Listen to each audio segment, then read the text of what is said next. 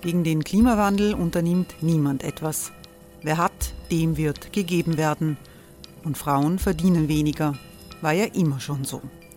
Man ärgert sich und macht weiter. Was aber, wenn nicht? Wir haben eine Idee. Die Falter Arena macht die Bühne frei für Menschen und Projekte, die das Land verändern. Mein Name ist Eva Konzett.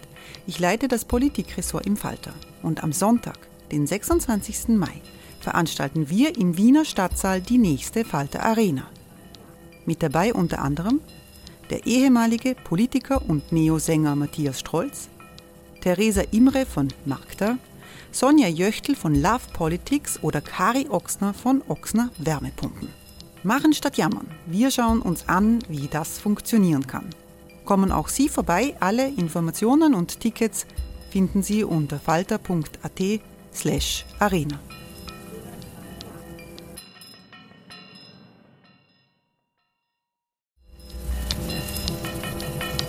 Falter-Podcasts werden durch Werbung unterstützt. Das hilft bei der Finanzierung unseres journalistischen Angebots. Ryan Reynolds here from Mint Mobile. With the price of just about everything going up during inflation, we thought we'd bring our prices down. So to help us, we brought in a reverse auctioneer, which is apparently a thing. Mint Mobile unlimited premium wireless. Ready to get 30, 30, bit to get 30, bit to get 20, 20, 20, bit to get 20, 20, bit to get 15, 15, 15, 15 just 15 bucks a month. So, Give it a try at mintmobile.com/switch. slash $45 up front for three months plus taxes and fees. Promo rate for new customers for limited time. Unlimited more than 40 gigabytes per month. Slows. Full terms at mintmobile.com.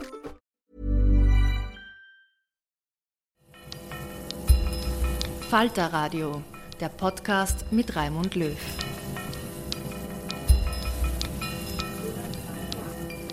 Sehr herzlich willkommen, meine Damen und Herren, im Falterradio. Dass Russlands Ukraine-Krieg die Sicherheitspolitik Europas auf den Kopf stellt, ist eine Binsenweisheit. Finnland und Schweden, beide sozialdemokratisch geführt, streben eine Mitgliedschaft in der NATO an. Die beiden EU-Staaten fühlen sich durch ein revanchistisches Russland bedroht. Die bisherige Neutralität oder Blockfreiheit von Schweden und Finnland reicht nach Meinung einer großen Mehrheit der Bevölkerung nicht mehr aus. Radikal anders ist die Situation in Österreich, wo es noch nie so viel Zustimmung zur Neutralität gegeben hat. Österreich trägt die europäischen Sanktionen gegen Russland mit, inklusive der von der EU finanzierten Waffenlieferungen an die Ukraine. Alle Parteien verurteilen den russischen Angriffskrieg. Aber nur sehr langsam kommt eine Debatte in Gang, wie sich Österreich eine neue europäische Sicherheitspolitik vorstellt. Bemerkenswerte Wortmeldungen waren im Vorfeld zum diesjährigen Europatag aus der SPÖ zu hören. Parteivorsitzende Pamela Rendi-Wagner, nach Umfragen eine mögliche zukünftige Kanzlerin, kritisiert, dass die Europäische Union zu wenig unternimmt, um durch Verhandlungen Frieden zu schaffen. Der Europaexperte Helfried Kadel erinnert dagegen daran, dass Angreifer in der Vergangenheit zuerst militärisch zurückgeworfen werden mussten, bevor es zu einer Lösung kam. In der SPÖ beginnt eine Debatte über die neuen Herausforderungen für die Sicherheit Europas unter dem Titel Zeitenwende Europa Quo Vadis, die wir für Sie dokumentieren. Hören Sie zuerst Parteivorsitzende Pamela Rendi-Wagner. Russland führt einen schrecklichen Angriffskrieg auf ein freies, ein demokratisches, ein souveränes Land, die Ukraine. Wir haben das von Anfang an als Sozialdemokratie aufs Schärfste verurteilt. Und äh, richtigerweise hat Österreich auch konsequent und sofort und ohne Zweifel und Zögern die Sanktionen von Tag eins weg des, äh, der Europäischen Union mitgetragen gegen den Aggressor Russland. Das war notwendig, das ist richtig und ein wichtiges Signal. Jetzt wird mehr noch äh, hier Richtung mehr Geld bereitgestellt seitens Österreich. Auch andere europäische Länder stellen jetzt viel mehr finanzielle Mittel zur Verfügung. Auch das ist richtig und gut. Warum? Weil ein neutrales Land wie Österreich hat natürlich auch begrenzte Möglichkeiten, aber die müssen voll und effizient ausgeschöpft sein. Das sind zum einen natürlich die humanitären Hilfen, die wir voll und effizient leisten müssen, sei es in der Ukraine, in den umgebenden Ländern der Ukraine oder für Flüchtlinge in Österreich finanzielle Unterstützung. Auch das braucht die Ukraine jetzt ganz, ganz dringend. Und natürlich diplomatische äh, Bemühungen. Dinge, die aus meiner Sicht in den letzten acht, neun Wochen viel zu klein geschrieben wurden, ähm, gerade in unserem Land, aber auch in ganz Europa eigentlich mir etwas zu kurz gekommen sind. Und ich möchte darauf auch jetzt in diesen Grußworten äh, eingehen. Wir erleben seit Wochen äh, Diskussionen auf europäischer Ebene ähm, über welche Art von Waffensystemen jetzt an die Ukraine geliefert werden sollen, welche Art der militärischen Unterstützung die beste, die effizienteste für die Ukraine ist. Da fließt ganz viel Energie, Zeit, politisches Engagement, äh, europäisches natürlich in das hinein. Und es ist jetzt nicht überraschend, dass ein Land, das angegriffen wird, völkerrechtswidrig angegriffen wird, sich verteidigen muss und dass die Ukraine dieses Sicherheitsbedürfnis oder das Bedürfnis hat, hier auch militärisch unterstützt zu werden. Klar ist aber auch, Österreich ist neutral und kann sich an solchen Waffenlieferungen aus meiner Sicht, aus unserer Sicht niemals und sollte das auch tun, beteiligen. Aber was mir in diesen Wochen, dieser intensiven Diskussionen über Waffenlieferungen und dergleichen komplett gefehlt hat, ist eine zentrale Frage. Nämlich, wie wir aus diesem Krieg rauskommen. Wo ist die Exit-Strategie? Wie können wir diesen Krieg so schnell wie möglich und damit das Leid in der Ukraine so schnell wie möglich beenden? Welche Anstrengungen unternimmt Europa konkret, diesen Krieg jetzt jenseits von Waffengewalt zu einem Ende zu bringen? Und ich habe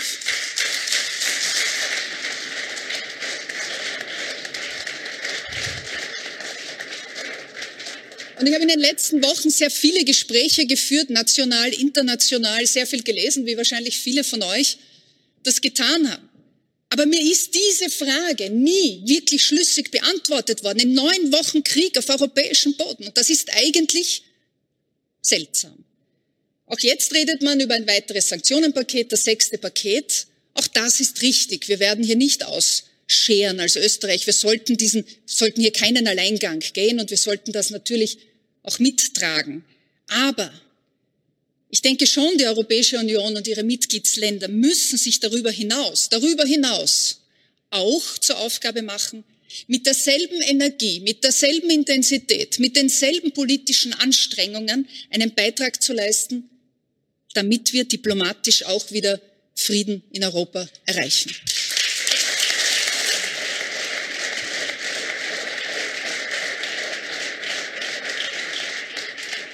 Das, das muss das Ziel sein. Aber wenn ich mir jetzt die letzten Wochen jetzt Revue passieren lasse, dann hat man in den letzten Tagen in den politischen Diskussionen, in Talkshows, äh, vor allem auch in Deutschland, den Eindruck, das Wort Friede wird zum Unwort des Jahres. Und das, liebe Freundinnen und Freunde, das darf nicht passieren.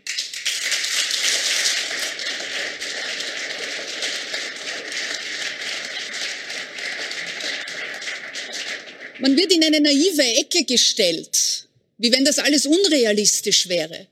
Aber Friede darf nie unrealistisch sein. Es muss die Realität schlechthin sein.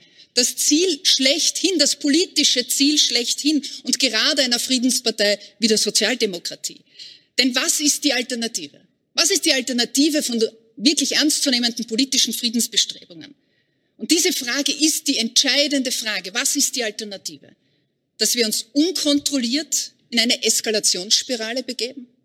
Eskalieren ist immer ganz einfach. Ganz einfach. Da brauchst nicht viel überlegen, da brauchst gar keinen richtigen Plan. Eskalation ist einfach. Deeskalieren, das ist die Kunst, das ist die Aufgabe und diese Verantwortung besteht.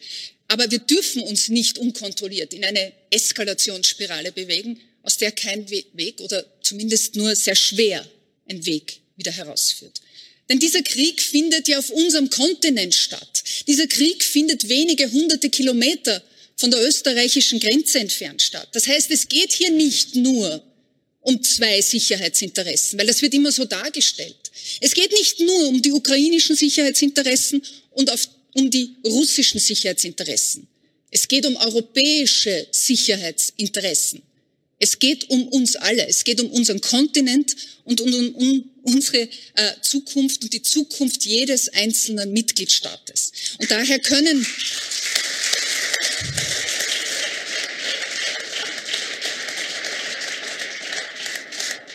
Und daher bin ich davon überzeugt, dass die europäischen Länder nicht einfach warten können, nicht einfach zusehen können und Waffenlieferungen organisieren. Ja, so, so wichtig oder berechtigt es aus ukrainischer Sicht ist, ich möchte mich nicht dagegen aussprechen. Aber es kann nicht sein, dass wir uns moralisch besser fühlen, das zu tun und dann einfach darauf warten, dass jemand anderer das Problem für uns löst. Es wird sich von selbst nicht lösen. Es wird kein anderer tun, wenn Europa es nicht tut. Und Europa ist betroffen und wenn Europa jetzt nicht initiativ wird, wer sonst, liebe Freundinnen und Freunde? Und ich hatte,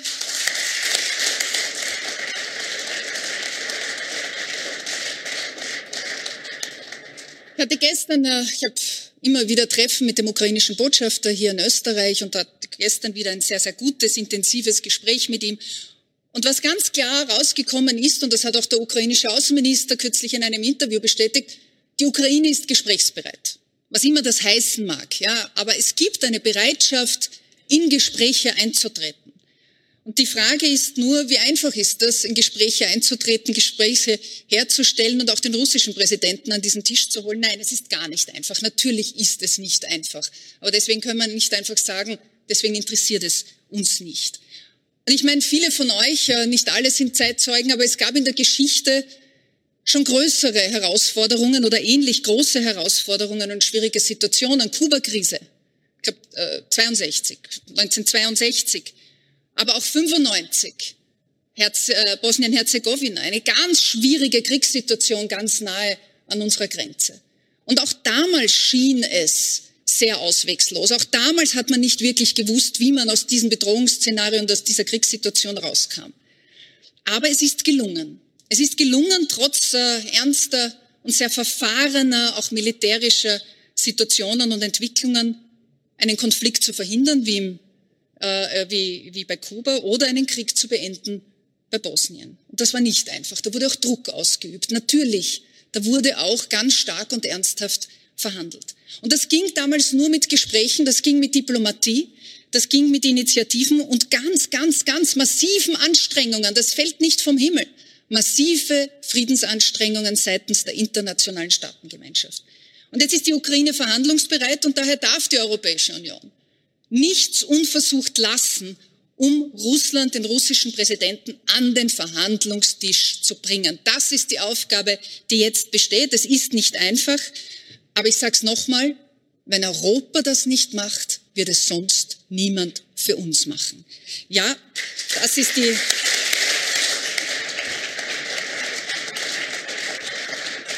Komme zum Ende. Ich bin von einem fest überzeugt, dass Waffenlieferungen alleine, Sanktionen alleine mittelfristig diesen Krieg in Europa nicht zu einem Ende bringen werden und können. Das sagen Expertinnen und Experten. Und wenn dann wird es ein sehr, sehr, sehr langer Krieg werden. Auch das kann nicht in unserem Interesse sein. Daher das Thema Europa Quo Vadis ist natürlich richtig und die Antwort muss lauten in eine Zukunft, äh, die das europäische Friedensversprechen einhält. Das hoffe ich, dass das die Richtung ist, in die Europa gerade in dieser schwierigen Zeit, gerade in der Zeit dieses Ukraine-Krieges geht. Eigene Akzente setzt der Europaexperte und Diplomat Helfried Kadel. In den Balkankriegen mussten die USA und die NATO Luftkriege führen, damit das Morden ein Ende hatte. Nicht anders als früher, argumentiert der sozialdemokratische Europaexperte Helfried Kadel. Wollte damit beginnen, dass ich glaube, dass wir in diesen Tagen nicht nur des Europatags gedenken, sondern wir gedenken auch der Befreiung des KZ Mauthausen. Das KZ Mauthausen wurde durch amerikanische Soldaten befreit. Und wir sollten nicht vergessen, dass es die Shoah war, die der europäischen Einigung vorangegangen ist. Und dass der Shoah nur durch militärische Gewalt ein Ende gesetzt werden konnte. Das ist, glaube ich, auch das Problem mit der Diskussion um den Einsatz von Waffengewalt jeweils der radikal, jenseits der radikal-pazifistischen Positionen. Weil neben der völkerrechtlichen Einordnung gibt es gerade für die Sozialdemokratie, glaube ich, auch immer die politische Frage, wann Gewalt legitim ist. Die Zustimmung zu den Kriegskrediten, die am Anfang des Ersten Weltkriegs stand, gehört zu den seltenen Momenten in mehr als einem Jahrhundert sozialdemokratische Geschichte, die sich die Sozialdemokratie berechtigterweise vorwerfen lassen muss. Ganz anders der Zweite Weltkrieg, Trotz des grundlegenden Bekenntnisses gegen jeglichen Militarismus waren wir den alliierten Mächten unendlich dankbar, dass sie uns vom Nationalsozialismus mit militärischen Mitteln befreit haben. Ich für meinen Teil feiere das am 8. Mai und werde dies auch der Roten Armee immer hoch anrechnen. Eine Armee, die wohlgemerkt aus allen Völkern der ehemaligen Sowjetunion bestand, aus Russen, aus Ukrainern, aus Georgiern, aus Tschetschenen und vielen anderen mehr.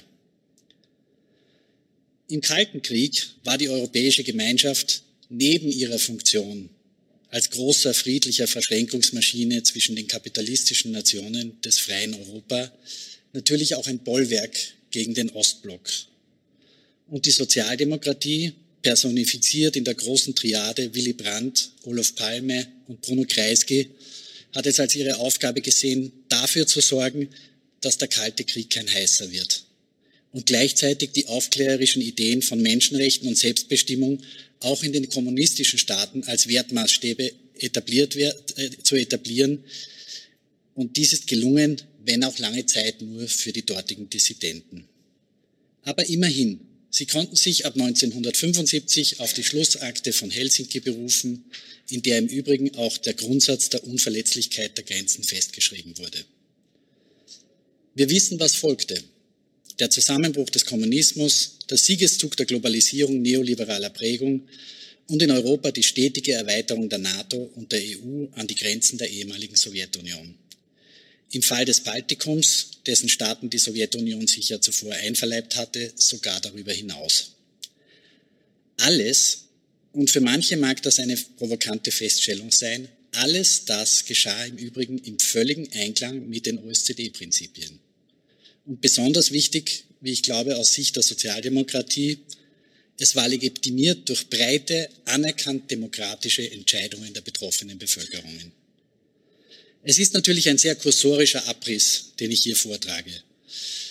Und ich glaube, dass wir in Westeuropa häufig verkennen, welche tiefsitzenden Traumata trotz der grundsätzlich positiven gesellschaftlichen Entwicklung in den neuen EU-Mitgliedstaaten und den Staaten der ehemaligen Sowjetunion die Jahre der harten Deindustrialisierung und Verarmung breiter Bevölkerungsschichten in den 90er Jahren und auch danach hinterlassen haben. Mir scheint darin ein wichtiger Schlüssel zur Erklärung vieler nationalistischer Phänomene zu liegen, gerade auch in Russland. Seit dem 24. Februar, dem völkerrechtswidrigen Angriff Russlands auf die Ukraine, wird aber vielfach so getan, dass es das erste Mal seit 77 Jahren sei, dass der Friede in Europa gebrochen wurde. Auch Jürgen Habermas musste den Anfangssatz seines aus meiner Sicht sehr differenzierten Artikels über die deutsche Debatte zu Waffenlieferungen im Nachhinein dahingehend korrigieren lassen. Denn das ist gleich doppelt falsch. Im April vor 30 Jahren hat der Bosnienkrieg begonnen, ein extrem blutiger Konflikt an unsere Grenzen, an dessen Folgen die ganze Region immer noch leidet. Viele, die damals Gewalt, Flucht und Vertreibung erfahren mussten, erleben heute eine Retraumatisierung durch die Bilder aus der Ukraine. Denn damals schon ist Europa gescheitert mit seiner Gründungsidee des Nie wieder. Die europäische Gemeinschaft stand ohnmächtig daneben, als Milosevic, Karadzic und Mladic ihre genozidale Politik umsetzten. Erst die USA konnten, wieder unter Androhung von Waffengewalt, für den, wie wir wissen, keineswegs perfekten Friedensvertrag von Dayton sorgen.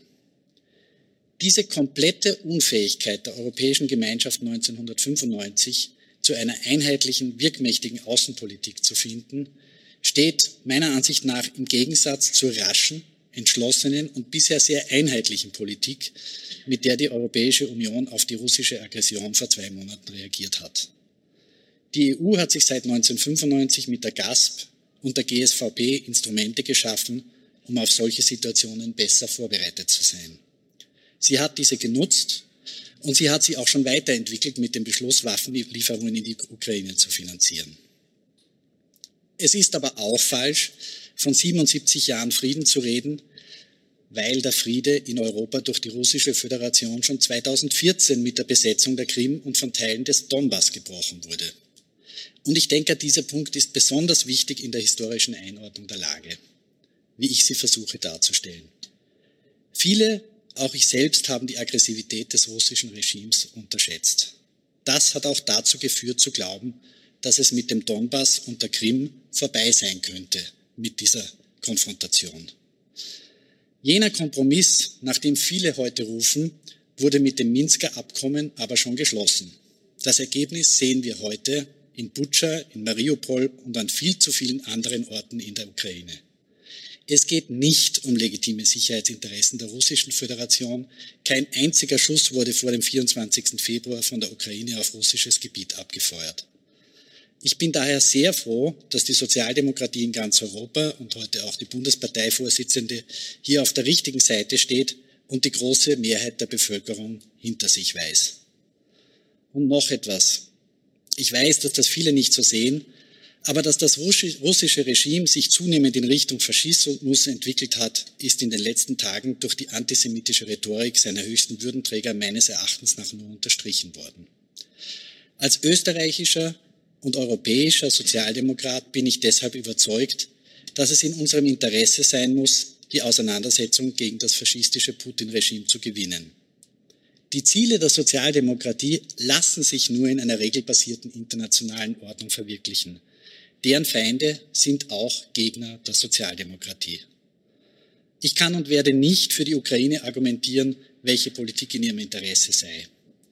Die ukrainische, im Gegensatz zu Russland demokratische gewählte Regierung ist dazu völlig legitimiert und ich finde es ehrlich gesagt, so wie du es auch schon angesprochen hast, unanständig, wie manche bei uns ukrainische Soldaten begeistert in den Krieg schicken oder umgekehrt gerne auf Kosten der Ukraine und ihrer Bevölkerung einen sogenannten Kompromiss schließen wollen.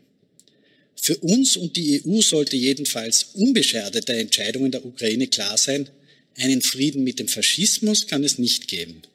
Das Beste, das wir derzeit erreichen können, und da stimme ich dir vollkommen zu, das wäre die Absenz von Krieg.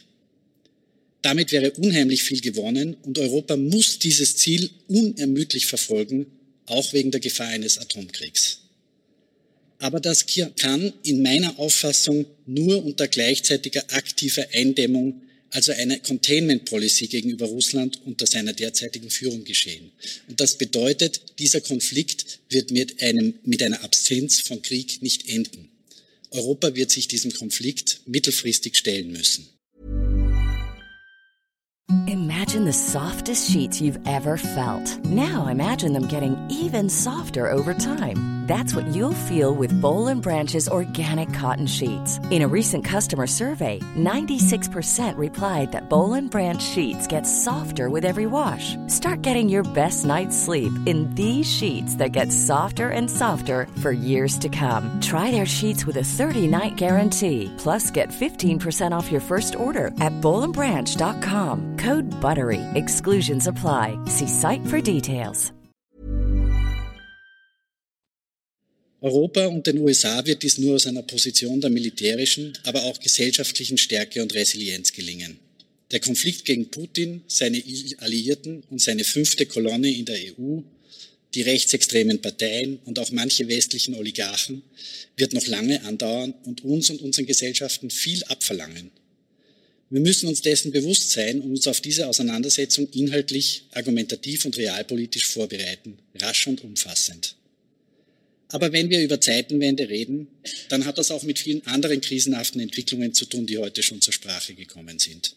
Hier wird oft zuerst an die Finanzkrise 2008 erinnert, mit teils katastrophalen Folgen für die europäische Bevölkerung, wegen der auch durch Österreich seinerzeit stark unterstützten fehlgeleiteten Austeritätspolitik. Erinnert wird dann auch an die Migrationskrise 2015, die die Einigkeit der EU extrem strapaziert hat. Wir sollten übrigens nicht vergessen, dass auch hier Russland in jenen Krieg involviert war, der die massive Flüchtlingsbewegung mit ausgelöst hat und mit demselben verbrecherischen Mitteln gegen zivile Ziele vorgegangen ist, wie in der Dekade zuvor in Tschetschenien und jetzt in der Ukraine. Am Ende dieser Aufzählung der Krisen steht im Übrigen meistens die Pandemie und zu all dem kommt dann noch die Klimakrise. Aber das ist meines Erachtens nach falsch, denn wissen Sie, von wann das Kyoto-Protokoll stammt? Ich musste selbst nachsehen. 1997. Wir feiern heute 25-jähriges Jubiläum und ich finde das ehrlich gesagt erschütternd. Die Klimakrise sollte also nicht am Ende, sondern am Anfang dieser Aufzählung stehen. Und noch etwas fehlt an dieser Aufzählung. Eine Entwicklung, die sozusagen das Bühnenbild für all das abgibt. Das langsame Ende des amerikanischen Jahrhunderts beschleunigt durch die katastrophale Außenpolitik der Regierungen Bush des Jüngeren und Trump und ihrer Unterminierung der multilateralen Institutionen, wenn auch jeweils unterschiedlich ideologisch argumentiert. Gleichzeitig erfolgte der Aufstieg Chinas als global wirkmächtiger Akteur. Das langsame Ende der Pax Americana bedeutet auch das Ende der neoliberalen Globalisierung. Diese wird abgelöst von einer neuen Phase der Multipolarität, in der sich die Globalisierung regional jeweils unterschiedlich ausprägen wird. Wir könnten es auch einfacher sagen, es wird einen US-amerikanischen, einen chinesischen und so etwas wie einen europäischen Kapitalismus geben und wohl auch andere Ausprägungen. Die Auswirkungen der Pandemie und des Ukraine-Kriegs durch die Lieferkettenprobleme und Sanktionen werden diese Entwicklung nur beschleunigen. Für die Zukunft der europäischen Sozialdemokratie muss das nichts Schlechtes bedeuten. Denn ein zentrales, wenn nicht gar das wichtigste Argument für die europäische Integration aus sozialdemokratischer Sicht lautet, dass ihre emanzipativen Ansprüche auf ein menschenwürdiges Dasein in Freiheit und Selbstbestimmung, die der Nationalstaat in Zeiten der Globalisierung nicht mehr erfüllen kann, auf europäischer Ebene sehr wohl verwirklicht werden können. Anders gesagt, die Sozialdemokratie ist mit dem Nationalstaat im 19. Jahrhundert groß geworden und mit ihm im späten 20. Jahrhundert in die Krise geraten. Der Ausweg kann nur sein, die wirtschaftlichen und politischen Institutionen der EU so zu gestalten, dass sozialdemokratische Politik darin möglich ist.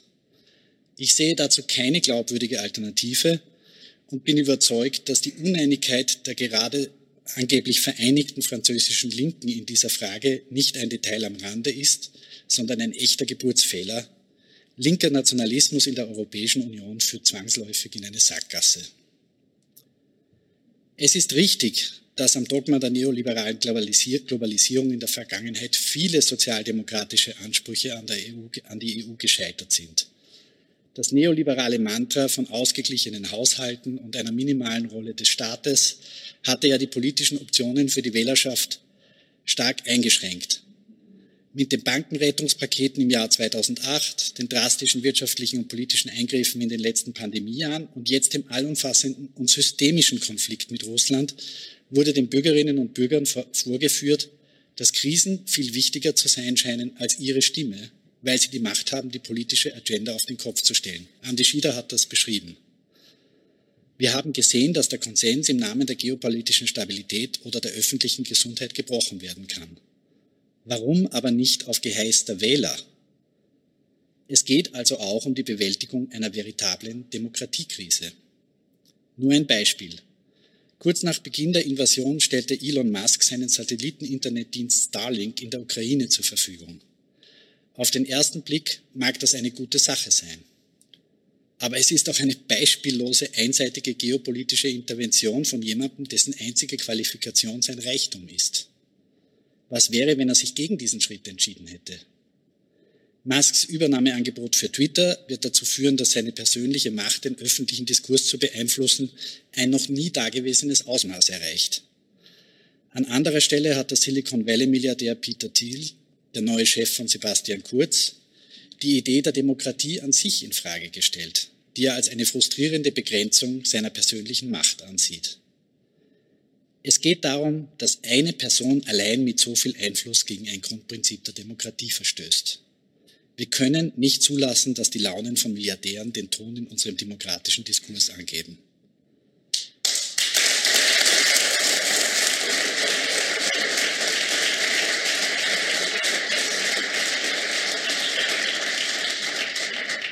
Es gibt mehrere Probleme, die hier angesprochen werden müssen. Nicht zuletzt das Fehlen einer angemessenen Regulierung der Online-Medien, die ein Profitmodell daraus gemacht haben, Zwietracht im politischen Diskurs zu sehen.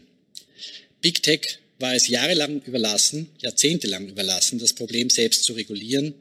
Und trotz mehr als einem Jahrzehnt versprochener Veränderungen ist nichts passiert. Aber mit der gerade erfolgten Einigung über den Digital Service Act hat die EU erneut bewiesen und auch das Europäische Parlament, dass sie ein Rulesetter im digitalen Raum sein kann.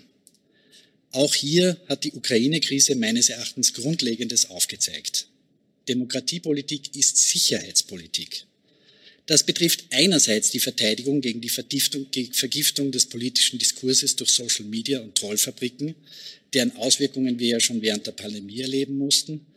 Aber es geht vor allem auch darum zu sehen, was die wichtigste sicherheitspolitische Ressource der Ukraine ist.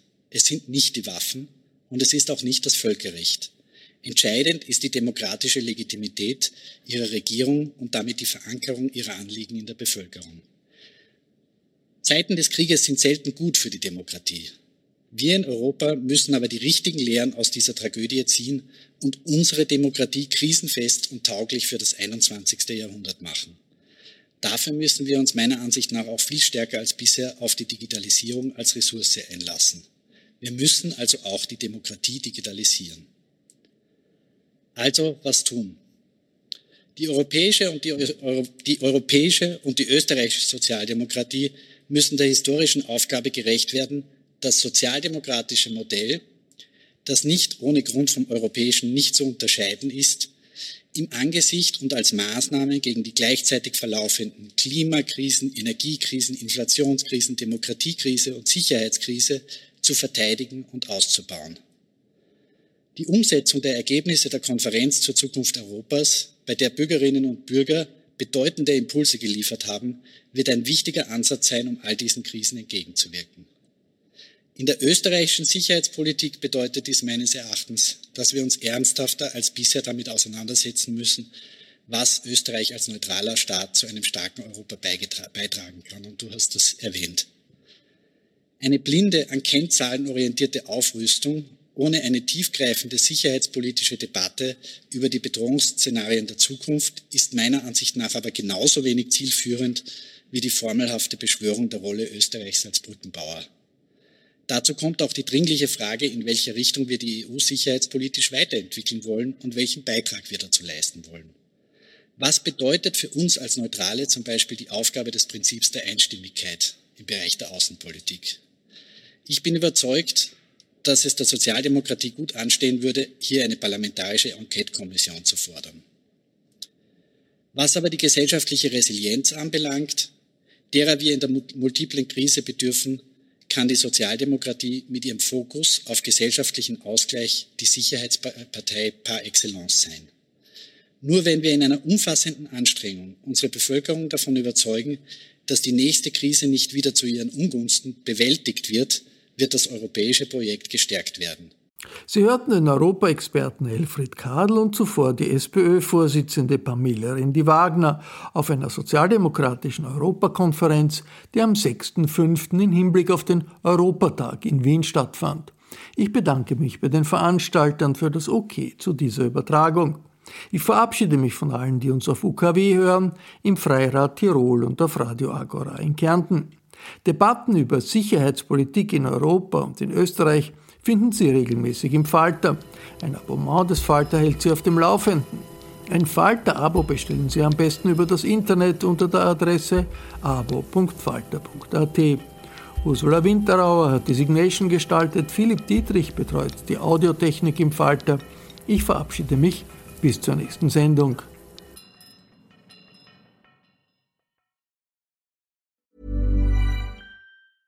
Even when we're on a budget, we still deserve nice things. Quince is a place to scoop up stunning high-end goods for 50 to 80% less than similar brands. They have buttery soft cashmere sweaters starting at $50, luxurious Italian leather bags, and so much more. Plus, Quince only works with factories that use safe, ethical, and responsible manufacturing. Get the high-end goods you'll love without the high price tag with Quince. Go to quince.com/style for free shipping and 365-day returns. Hold up. What was that? Boring. No flavor. That was as bad as those leftovers you ate all week. Kiki Palmer here, and it's time to say hello to something fresh and guilt-free. Hello Fresh. Jazz up dinner with pecan-crusted chicken or garlic butter shrimp scampi. Now that's music to my mouth. Hello Fresh. Let's get this dinner party started. Discover all the delicious possibilities at hellofresh.com.